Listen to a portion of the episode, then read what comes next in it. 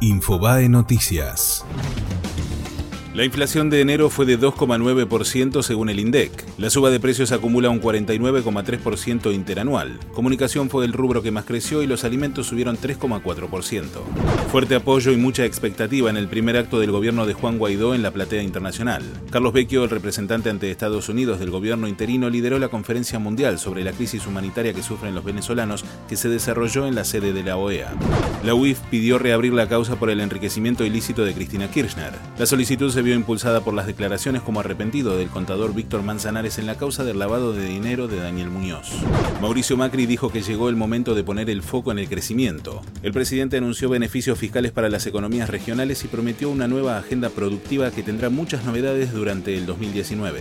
El gobierno volverá a presentar un proyecto de ley de alquileres. La nueva iniciativa, con foco en los sectores de menos recursos, no contemplaría los alquileres comerciales ni los alquileres domiciliarios de personas con altos ingresos fue Infobae Noticias.